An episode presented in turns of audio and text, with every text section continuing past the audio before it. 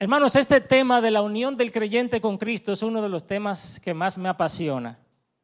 Y cuando el pastor Rafael me dijo, te toca el tema de la unión con Cristo, digo, yes. Me encanta ese tema de la unión, la unión con Cristo, la unión del creyente con Cristo. A ver, quiero contarte más o menos una, una historia, una parábola. Imagínate una muchacha muy pobre, muy pobre, de un barrio de la capital, digamos, de, de Capotillo o de la Ciénaga. Puede ser un muchacho también, pero en este caso, por causa de la ilustración, voy a escoger una muchacha. Ah, su vida está llena de precariedades, de necesidades, de limitaciones, de privaciones y hasta de peligros. ¿Ustedes han ido al Capotillo? Yo creo que hay gente aquí que nunca ha entrado a ese barrio. Yo intenté entrar un día y me devolví. Me dio miedo. Imagínense esta muchacha que es de este barrio que está en completa bancarrota económica, con muchísimas limitaciones. Un día, un hombre muy rico y que ha estudiado muchísimo y que tiene una gran posición económica, va corriendo en su Mercedes-Benz, a propósito de un Mercedes que yo vi en la entrada, y la ve y la muchacha le llama la atención, ¿verdad? Ya yo sé que los ojitos de ustedes se están como poniendo brillosos. La muchacha le llama la atención y el hombre trata de tener una, relación de amistad con esta muchacha, trata de acercarse a ella, la conoce, comienzan una relación de amistad, este hombre muy rico, muy poderoso, con esta muchacha que está en olla, y por espacio como de un año tienen esa amistad y al final él le pide matrimonio y se casan. ¡Wow! Pero se casan sin separación de bienes, no como hoy día que alguna gente se casan con separación de bienes. Una pregunta. ¿Qué sucedió con la posición de esta muchacha desde el mismo momento en que se casó con este hombre rico y poderoso? ¿Qué pasó? ¿Quién me dice? Cambió. Pasó a ser la de él. En un instante pasó de ser una pobre miserable muchacha a ser doña fulana. Una, mujer rica y poderosa. ¿Y qué fue lo que ella hizo? ¿Cuál es el mérito que ella acumuló para obtener esa posición? Allá, hermana Minerva. Ella solamente aceptó unirse a este hombre, pero ella no tuvo que hacer nada para ganárselo, ¿le parece? No, ella era pobre y en un instante rica solo por haberse unido en matrimonio a este hombre, que vuelvo a decir, pudo haber sido al revés, ella sea la millonaria y él sea el que estaba en la olla, y de repente todo cambió. De vivir en precariedades, en privaciones y peligros, en un instante pasó a vivir en abundancia, en holgura y en seguridad. Ella no produjo el cambio. Su unión con este hombre trajo un cambio completo a su estado, a su posición. Asimismo sucede, hermanos, cuando nosotros somos unidos a Cristo por la obra del Espíritu Santo mediante la fe. Eso que estoy diciendo es intencional. La unión con Cristo sucede por la obra del Espíritu Santo mediante qué? ¿Mediante qué? mediante la fe. ¿Cuándo fue usted y yo, cuándo fuimos unidos a Cristo? ¿En la eternidad pasada? En la conversión. Es decir, que interviene un elemento que no es la causa principal, pero es la causa a través de la cual es aplicada la posición de estoy casado con Cristo. Y eso se llama la fe, que la fe también es un don del Señor. Entonces, ¿cuándo inicia esta unión con Cristo? En la conversión. Ahora, eso no quiere decir que ahí fue que comenzó en la mente de Dios. Y vamos a ver eso más adelante. Este tema me apasiona mucho. Yo recuerdo que cuando comencé a estudiar este tema hace años, me invitaron a predicar en una boda. ¿Y qué te creen que yo prediqué? La unión con Cristo y el matrimonio. Ese fue mi tema de predicación en esa boda. Y la novia estaba como que, ¿ah? Tú no vas a predicar de Efesios 5, eh, 1 Corintios 13. Y yo no, yo voy a predicar de la unión con Cristo y el matrimonio, lo que eso implica. Y precisamente por esta ilustración de cómo nuestra unión con Cristo es representada por el matrimonio, donde una persona que está completamente destruida pasa a ser una persona restaurada, nueva, por causa de esa unión con Cristo. La doctrina de la unión con Cristo no es simplemente un aspecto de la salvación, no es un aspecto de la salvación.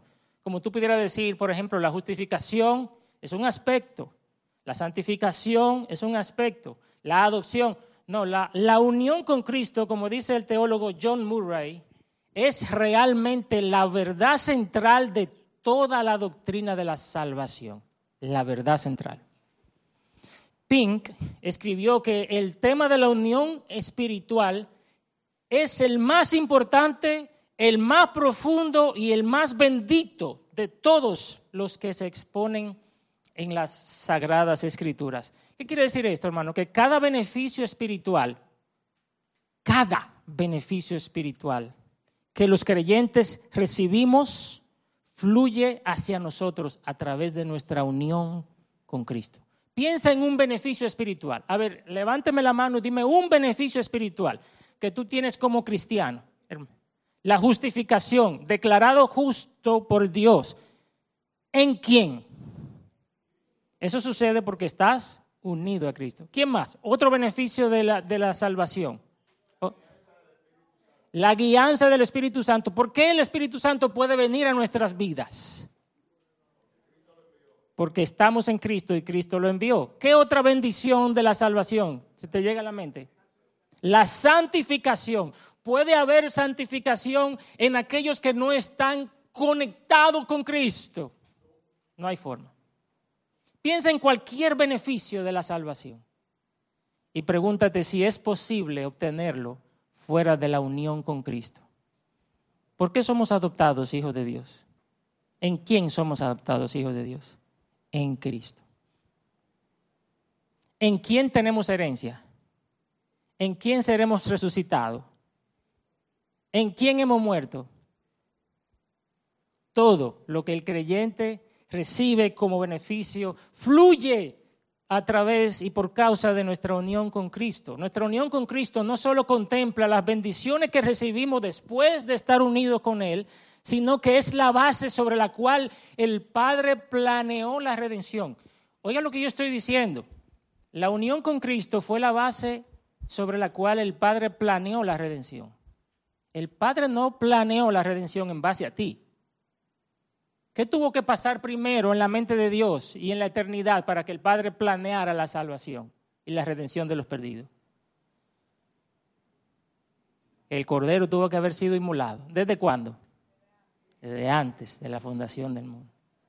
Cuando Dios planeó la redención, la planeó en base a la persona de Cristo, sabiendo que todos los que iban a ser salvos tenían que serlo a través de Él, unidos a Él. Y por eso esta doctrina es, hermanos, una doctrina vital. La unión con Cristo envuelve todo el plan de Dios, desde la eternidad pasada, antes de la creación, hasta la eternidad futura en la glorificación, cuando estemos en el cielo nuevo y la tierra nueva. Cada elemento de la salvación entre estas dos eternidades depende de la unión con Cristo. ¿Les gusta el tema? Yo voy a enseñarle un momentico rápidamente, o quizás solo recordárselo, cómo identificar un versículo que está hablando de la unión con Cristo antes de entrar a nuestra definición. Abra su Biblia, por favor, hermanos, rápidamente en Efesios 1. Y yo voy a hacer algo rápido, así que si quieren poner el micrófono por aquí cerca, este va a ser el ejercicio que yo quiero hacer con ustedes y lo vamos a hacer bastante rápido. Eh, abra su Biblia en Efesios 1. Vamos a comenzar en el versículo 3. Y yo quiero que usted vaya leyendo con su mente e identifique la frase en Cristo, en Él, unido a Él, etcétera, etcétera. Cuando usted vea eso, le voy a dar unos segunditos para que comience a leer. Y usted me va a decir, por causa de la unión con Cristo, ¿qué recibimos? A ver, ¿Quién tiene en el versículo 3? ¿Hay algo en el versículo 3? Es decir, ¿qué tenemos en unión con Cristo? Las bendiciones espirituales. ¿Quién más? Rápidamente, hermano. Rápidamente. ¿Qué hay en el capítulo, el versículo 4? Nos escogió en Él. La elección fue en Él, en unión con Cristo. Pero lo que quiero que ustedes vean la, la palabra en, donde ustedes vean la preposición en, en, es, eso implica la unión. ¿Qué más? Versículo 5. ¿Quién, ¿Quién lo tiene? ¿Qué hay en el versículo 5 que expresa la unión? La predestinación ocurre en quién? En Cristo, por medio de Jesucristo. El versículo 6. Eh, ¿Qué dice el versículo 6? ¿Qué beneficio hay en el versículo 6 sobre nuestra unión con Cristo? Rápidamente, eso tiene que ver si ya, así. ¿Qué fue lo que nos concedió en Cristo? No, su, la gloria de su gracia. Nos concedió su gracia en Cristo. El versículo 7, ¿qué dice? ¿Qué tenemos en Cristo? Redención, el perdón de los pecados. Versículo 9, ¿qué hizo el versículo 9? En nuestra unión con Cristo, ¿qué nos da? Nos da a conocer el misterio de su voluntad en Él, sabiduría. Versículo, ¿qué, ¿qué, dice el versículo 10 que tenemos en unión con Cristo? El cumplimiento de los tiempos en Cristo. ¿Y cuál era el cumplimiento de los tiempos? Reunir todas las cosas, todas las cosas en Él, las que están en los cielos y en la tierra. Y el versículo 11. Herencia. En Él hemos obtenido herencia. Y tú te vas por ahí. Si tú pasas la página, bueno, el versículo 13 dice que en Él, también ustedes, después de haber escuchado el mensaje del Evangelio, habiendo creído, fueron sellados. ¿En quién fuimos sellados? En Él por el Espíritu Santo. Pase la página o vaya al capítulo 2 y mire a partir del versículo 4. El versículo 5. ¿Qué pasó en el versículo? ¿Qué dice que, que nosotros recibimos por medio de la unión con Cristo en el versículo 5? Nos dio que vida juntamente con Cristo. ¿Y qué más? Versículo 6. Nos resucitó. ¿Y qué más? Nos sentó en los lugares celestiales. Y el versículo 8 dice que por la gracia de Él fuimos salvos. Y el versículo 10 dice que somos hechura suya, creados en quién? En Cristo Jesús, para buena suerte. ¿Hay algo fuera de la unión con Cristo? Nada. Yo le decía ayer a una persona que le estaba compartiendo el Evangelio, es una persona que, ha creído una religión que le dice a ella que a través de cumplir esta religión, ella va a ser salva. Y yo le digo, tú te has dado cuenta que tú no has podido, ¿verdad? Son cuarenta y pico de años intentándolo, no has podido. La única manera de tú llegar a Dios es en unión con Cristo. Tú tienes que dejar que la persona de Cristo, los méritos de Cristo, la justicia de Cristo te cubra para que cuando tú te presentes delante de Dios, Él te vea envuelta en Cristo, cubierta de Cristo y diga, ah, no, pero tú no has pecado nunca, mi hija, entra. Y como que, de repente, una definición. Yo me emociono mucho, perdónenme. Yo le dije a ustedes que este era uno de mis temas favoritos, ¿verdad? No, sé si se lo dije unión con Cristo, si ustedes tienen un blanco ahí en la definición, en su, en su folleto, es la palabra unión con Cristo. Es una frase que se usa para resumir varias relaciones diferentes entre los creyentes y Cristo.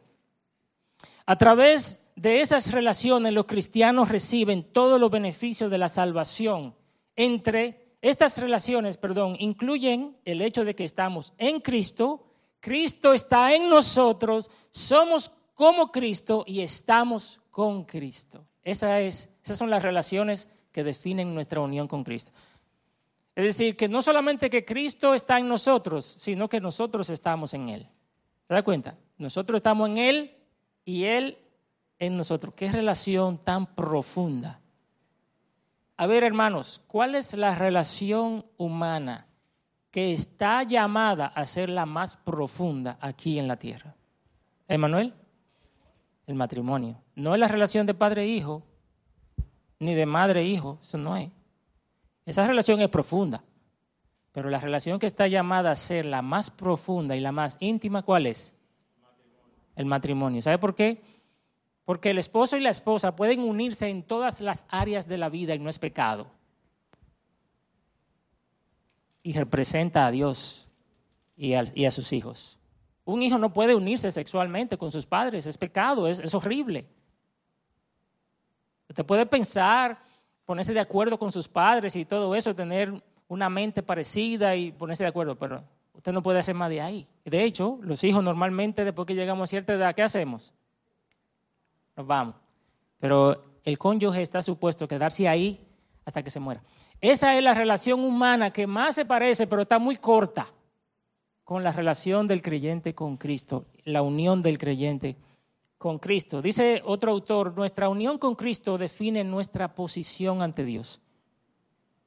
Es decir, ¿en qué posición nos ve Dios a nosotros? ¿Tú crees que Dios te ve porque tú fallaste, pecaste ayer? y está enojado contigo porque tú pecaste ayer, ¿verdad? ¿O tú crees que Dios te ve diferente porque hiciste tu devocional hoy? Ah, sí, yo hice mi devocional hoy, Dios me ve bien. No hice mi devocional hoy, Dios me está mirando con la ceja levantada. No. La realidad es que nosotros estamos en la posición, ¿cómo se llama la posición nuestra? En Cristo. ¿Qué dijo el Padre de Cristo, ese mi amado? En Él tengo contentamiento. Y todos los que están escondidos en Cristo están revestidos de Cristo. Posicionalmente nosotros estamos siempre en Cristo. Por eso es que ni siquiera el pecado de un cristiano salvo le va a impedir entrar al reino de los cielos. ¿Qué está diciendo, hermano? Eso que usted está oyendo. Ahora, dígame usted si usted sabe todas las veces que peca. Usted lo sabe. Cada vez que usted peca, usted lo sabe. No siempre. Y a veces también se le olvida. Y si usted no pidió perdón por un pecado y se muere esa noche, para el infierno se va, ¿verdad? No. ¿Y por qué no se va al infierno si tiene un pecado? Porque usted está porque usted está en Cristo. ¿Qué quiere decir? Que no vale, que no importa lo que yo haga. No, no es eso lo que estoy diciendo. Lo que tú hagas, ¿qué haces? Revela lo que tú eres. Pero si tú estás en Cristo, Dios no te valida por las cosas que tú haces cada día. Dios te valida porque valida a su Hijo en ti. Y la presencia de su Hijo en ti va a ser de ti una persona diferente. Dice amén. Amén. Ok, la naturaleza de esa unión con Cristo. ¿Cómo es esa unión con Cristo? Miren, las religiones orientales creen que nosotros somos Dios y que Dios somos nosotros y que Dios está en todo y que todo es Dios. ¿Eso se llama? ¿Cómo se llama esa creencia? Panteísmo. Dios es todo y todo Dios. Eso viene de panta o pantos, es el griego para todo, y theos es el griego para Dios. Panteísmo. Todo es Dios y Dios es todo. La unión con Cristo no es eso. No es que ahora usted está unido a Cristo y ya usted se unió a la divinidad. Y cuando usted muera, usted va a ser parte de la energía. Usted siempre va a ser usted y Cristo siempre va a ser Cristo. Tampoco estar unido a Cristo quiere decir que somos parte de la esencia divina. Ah, ahora yo soy parte de la esencia divina. No, no, no. Usted no es parte de la esencia divina. Dios es una esencia en sí mismo, Padre, Hijo, Espíritu Santo, y usted no busca nada en esa esencia. Usted nunca será Dios, ni yo tampoco.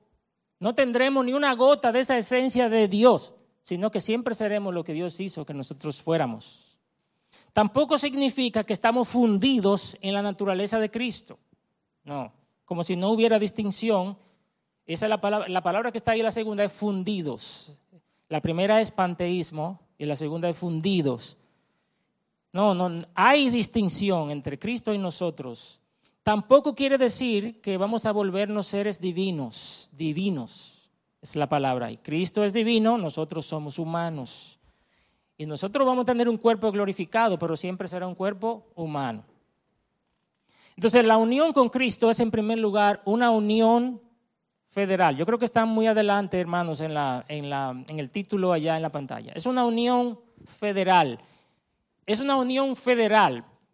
Es decir, antes de la fundación del mundo, el Padre hizo un pacto con su Hijo de darle un pueblo, de crear un nuevo pueblo para sí. Y en la eternidad Dios escogió en Cristo esa nueva humanidad y entregó ese pueblo a Cristo como cabeza. Por eso se llama federal, es una unión federal. Dios hizo esa unión en la eternidad. Es maravilloso, hermano, la gracia soberana de Dios que nos ha dado el privilegio de estar unidos a Cristo en pacto antes de estar unidos en realidad. Nosotros estamos unidos en pacto desde la eternidad. Usted no existía cuando Dios en su mente ya lo había unido a Cristo en la eternidad. Ahora, eso no significa que usted, eso no significa que usted nació unido a Cristo. ¿Cómo, cómo usted nació? Pecador. Enemigo de Dios. ¿En dónde estábamos unidos a Cristo? En la mente de Dios en el conocimiento eterno de Dios, pero no en la práctica. ¿Qué éramos por naturaleza, dice Efesios? Hijos de ira, lo mismo que los demás. Cuidado, hay gente que dice, no, no, porque él, si él es un elegido, no importa. Si es un elegido, mientras no esté en Cristo, ¿sabe cómo está? Perdido. Perdido en sus pecados y la ira de Dios está sobre él hasta que es unido a Cristo en la realidad, en la práctica, a través de la gracia por la fe. Efesios 1:4, hablando de esa unión federal, dice, porque Dios nos escogió en Cristo. ¿En quién nos escogió? En Cristo, antes de la fundación del mundo. 1:11, también en Él, es decir, en Cristo, hemos obtenido herencia, habiendo sido predestinados según el propósito de aquel que obra todas las cosas conforme al consejo de su voluntad fuimos predestinados en Él. Segunda de Timoteo 1.9, oiga qué poderoso es esto. Él nos ha salvado y nos ha llamado con un llamamiento santo, no según nuestras obras, sino según su propósito y según la gracia. ¿Cuándo nos fue dada la gracia? ¿Cómo así? Así.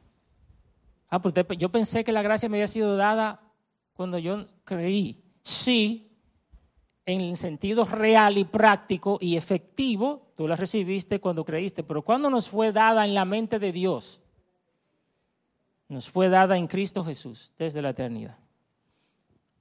Mi Padre que me las dio, hablando de las ovejas, es mayor que todos, dice Juan 10, 29. Dios le dio a Cristo sus ovejas. ¿Cuándo? Jesús está hablando en pasado. El Padre me las dio en Juan capítulo 10. ¿Cuándo fue que se las dio? Allá atrás. Pero yo no había nacido y ahora yo soy oveja de Cristo, sí, pero Dios me dio a Cristo allá. Y se cumplió cuando por la gracia Él me llamó y yo creí. Es una unión representativa o legal, es una unión federal, vimos, es una unión representativa o legal. Lo que dice Gruden acerca de esto, dice, a lo largo de toda la vida de Cristo en la tierra, desde el momento de su nacimiento hasta el momento de su ascensión al cielo, eso es todo, Dios pensó en nosotros como estando en Cristo. Es decir, todo lo que Cristo hizo como nuestro representante, Dios lo contó como algo que también hicimos nosotros. Wow. La pregunta, ¿Cristo tenía necesidad de venir aquí abajo? ¿A qué? ¿A demostrar qué? Todo lo que Cristo hizo desde su encarnación hasta su ascensión lo hizo como nuestro sustituto. Por eso es que nosotros tenemos una justicia perfecta. ¿En quién? En Él. Es por eso, hermanos, que la relación con Cristo se representa en la Biblia mediante la relación matrimonial. Es una unión legal. Legalmente lo que tiene un cónyuge le pertenece al otro, como veíamos en nuestra ilustración al principio. Ninguno de los dos puede tomar una decisión con una posesión. Si usted tiene una casa y está casado, usted no la puede vender si su esposo o esposa no firma. Miren algunos textos que hablan acerca de esa unión representativa y legal. Mire, cuando Cristo fue circuncidado, ¿en, lugar de quién fue Cristo circuncidado? En lugar suyo y mío. ¿Usted sabe por qué nosotros no tenemos que circuncidarnos para ser parte de la simiente de Abraham? ¿Por qué? Porque Cristo se circuncidó y nosotros estamos en Él. Eh, qué lindo. Mire, primera, eh, perdón, Colosenses capítulo 2, verso 11, también en Él ustedes fueron circuncidados. Es decir, tu unión con Cristo hace que todo lo que pasó con Cristo se te aplique a ti. Wow. Diga wow, hermano. Wow. Es increíble. Es decir, que yo no me tengo que circuncidar para ser parte de la descendencia de Abraham. ¿Por qué? Porque mi representante legal, el cual es Cristo, se circuncidó por mí sin necesitarlo, para que yo no tuviera que necesitar la circuncisión, ni ninguno de nosotros que nos hemos acercado a Él. Pero no solamente somos circuncidados en Cristo, somos bautizados en Cristo. Cuando Cristo se bautizó, Juan le dice, pero espérate, yo, no te puedo bautizar a ti, o sea, tú tienes que bautizarme a mí. ¿Qué le dice el Señor? Es necesario que se cumpla qué? Toda justicia. Yo me estoy bautizando aquí en lugar de quién? En lugar de todo lo que viene detrás de mí. Eso no quiere decir que usted no se bautice, porque el bautismo está mandado por el mismo Cristo. Miren lo que dice eh, Romanos 6.3. ¿O no saben ustedes que todos los que hemos sido bautizados en Cristo Jesús hemos sido bautizados en su muerte? Pero no solamente somos circuncidados y bautizados, somos crucificados en Cristo. Ninguno de nosotros ha ido a la cruz, pero usted fue crucificado cuando Cristo fue crucificado. Romanos 6.6. Sabemos esto, que nuestro viejo hombre fue crucificado con Cristo para que nuestro cuerpo de pecado fuera destruido ¿Y cuándo es ese cuerpo de pecado destruido? Le hago una pregunta a usted. ¿Cuándo?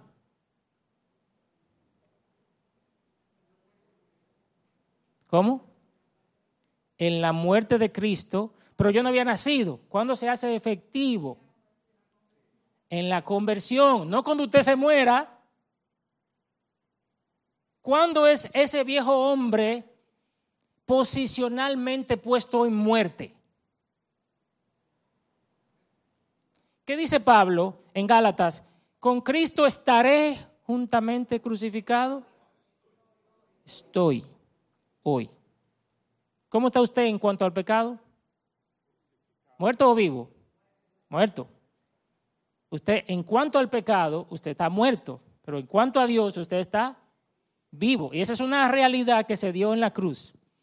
No solamente somos crucificados, también somos muertos. Mire Romanos 6.2. De ningún modo nosotros que hemos muerto al pecado, ¿cómo viviremos en él? También somos sepultados. Romanos 6.4. Por tanto, hemos sido sepultados. Todo lo que le pasó a Cristo le pasó al cristiano. Le es tomado como que le pasó al cristiano. Entonces, ¿qué experimentó, qué experimentó Cristo? Cristo a los ocho días fue circuncidado, en él usted fue circuncidado. Cristo al iniciar su ministerio fue bautizado, en él usted es bautizado. Cristo fue a la cruz, usted fue a la cruz en Cristo. Cristo murió, usted murió en Cristo. Cristo fue sepultado, usted fue sepultado en Cristo. ¿Y qué sigue? La resurrección, ¿verdad?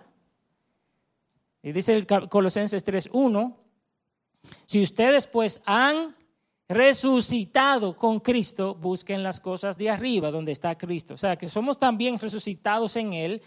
¿Y qué más pasó después que Cristo resucitó y 40 días después? ¿Qué hizo? Ascendió a los cielos. ¿Y qué dice la Escritura acerca de nosotros en Cristo?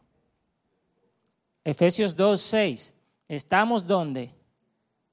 Sentados. Wow, hermano nos sentó en los lugares celestiales en Cristo. Ahora, usted está aquí abajo porque yo puedo verlo claramente. ¿Quién está sentado en los lugares celestiales? Cristo. Y por causa de Él y nuestra unión con Él, nosotros. ¿Se entiende la importancia de esta doctrina? ¿Qué podemos hacer nosotros si no estamos unidos a Cristo? Nada, Él es nuestro representante. Pero es también una unión vital, es decir, una unión que traspasa vida. Nuestra unión con Cristo es lo que hace que eh, hace posible que estemos vivos espiritualmente. Así que ese, ese blanco ahí es espiritualmente. Efesios 2 del 4 al 7. Pero Dios que es rico en misericordia, por causa del gran amor con que nos amó, aun estando nosotros muertos en nuestros delitos, ¿qué hizo? Nos dio vida. ¿Con quién? En unión con Cristo. Es decir, si nosotros tenemos vida espiritual, la tenemos porque estamos unidos a Cristo. La unión del creyente con Cristo también se representa como la unión entre la vid y los pámpanos. Mire rápidamente Juan 15, por favor abra su Biblia allí en Juan 15. Así como los pámpanos dependen de la vid para la vida, para la fuerza, su sustento, así también el creyente depende de su unión con Cristo para todo alimento y crecimiento espiritual. Hermanos, aparte de, de Cristo, que es la vid, nosotros no podemos dar fruto. Somos inútiles. Estamos desprovistos de vida espiritual. Mire lo que dice Juan. Yo soy la vid verdadera y mi padre es el viñador. Todo sarmiento o, o rama que en mí no da fruto lo quita. Es en él que damos fruto. Y todo, lo, todo el que da fruto lo poda para que dé más fruto. Ustedes ya están limpios por la palabra que les he hablado. Permanezcan en mí y yo en ustedes. Como el sarmiento no puede dar fruto por sí mismo si no permanece en la vid, así tampoco ustedes si no permanecen en mí. Yo soy la vid, ustedes los sarmientos. El que permanece en mí y yo en él, ese da mucho fruto, porque separado de mí nada pueden hacer. Hermano Lucas. No todos tenemos el mismo nivel de conocimiento en cuanto a las diferentes áreas de la teología. Las preguntas o las inquietudes es bueno aclararlas en un lugar como este. Yo te hago una pregunta y no es necia ni capciosa. L. Eh, hay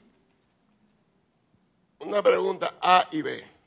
A, una persona que está en una condición de para morir, pero no está dentro de las ovejas del Padre. Y porque ha escuchado que aceptando a Cristo es salvo. Y dice, bueno, busquen al pastor que yo me quiero convertir. Y se convierte. A los tres días se muere. Punto y aparte. ¿Qué pasa con ese creyente? La pregunta B, una persona que está contado dentro de las ovejas del Señor, pero por su dureza de corazón, no le ha llegado el momento de convertirse. Y tiene un espíritu de eternidad interno. ¿Qué pasa con esa persona si no ha confesado al Señor? Muy bien, esa pregunta no es difícil, porque estamos partiendo de que sabemos si alguien está entre las ovejas del Señor, y eso no lo sabemos. ¿Cómo sabemos que alguien está dentro de las ovejas? Usted dijo, en las dos ocasiones, en el primer caso, usted dijo, una persona que está contada dentro de las ovejas del Señor. ¿Quién es el único que sabe eso a ciencia cierta? El Señor. Nosotros no lo sabemos. Alguien puede estar en la membresía de la iglesia y no en la membresía del cielo. Entonces, si alguien recibe a Cristo y lo hace de corazón, es salvo. ¿Por qué? Porque Cristo dijo, el que a mí viene, yo no le echo fuera. Él dijo que el que creyere será salvo. El que, el que invocare su nombre no será avergonzado. Hay demasiadas promesas del Cristo diciendo esto. Si esta persona en el primer caso A que usted propone no se había convertido en toda su vida y antes de morirse en verdad pone su fe en Cristo y confiesa sus pecados y se arrepiente, esa persona es salva. En el otro caso, si hay una persona que se pasa toda su vida endurecido y se muere así, se perdió. La única manera de saber que se está inscrito en el libro de la vida es si la persona se salva. Nosotros aquí abajo nunca sabemos cuáles son las ovejas de Cristo a ciencia cierta. De hecho, en este salón no, sabemos quiénes son verdaderamente. Eso se ve humanamente por el fruto, pero muchas veces el fruto se puede fingir. Brevemente, hermano Francisco y después Valerie. Si me, pueden dar el micrófono, hermano Francisco, aquí Miguel, mira, al lado tuyo. En la doctrina de la perseverancia de los santos, no podemos nunca saber si alguien es salvo no, lo podemos saber. A ciencia cierta, ¿verdad? A ciencia cierta. Pero el Espíritu Santo que vive en nosotros, si perseveramos, si hay esa tendencia, entonces nosotros podemos suponer, aunque no lo sabemos, que es salvo. porque hay que dar fruto. O sea, usted no puede pasarse la vida entera diciendo que es cristiano y haciendo lo que hacía antes, antes de convertirse. Claro. No es salvo eso. No es salvo. Sí mismo es. Pero la pregunta del hermano Lucas es buenísima, porque esa pregunta está en la mente de mucha gente. Pero ven acá, ¿y qué pasa? Pero es así. Yo creo que la hermana Valerie también levantó la mano.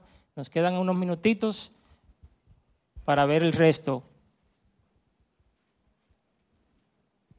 No, solamente quería decir un ejemplo en el, en el A de el hermano, recordar el ladrón en la cruz, que en ese mismo momento Jesús le dijo, hoy estarás conmigo en el paraíso. Sí, Estoy de acuerdo que no vamos a saber a ciencia cierta, pero ese es un buen ejemplo para mí claro. de que puede estar muriendo y si acepta a Cristo de verdad va a estar en el cielo, aunque no vivió una vida cristiana. La, la cosa es que yo sé que por ahí que va también la pregunta del hermano Lucas, es que hay gente que lo hace porque sabe que ya se va a morir y déjame arreglar mi cosa. Pero Dios lo sabe porque Dios no puede ser burlado. Dios puede ser burlado. Miren, la unión con Cristo es una unión orgánica. Dijimos que es una unión federal. Dijimos que es una unión legal. Y dijimos que es una unión vital. Ahora vamos a decir que es una unión orgánica. Cuando hablo de orgánica, hablo de cuerpo, de órgano. Otras de las ilustraciones, otra de las ilustraciones que la Biblia presenta de la unión del creyente con Cristo es un cuerpo, escriba ahí, cuerpo, en el cual Jesucristo es la cabeza y los creyentes son los miembros.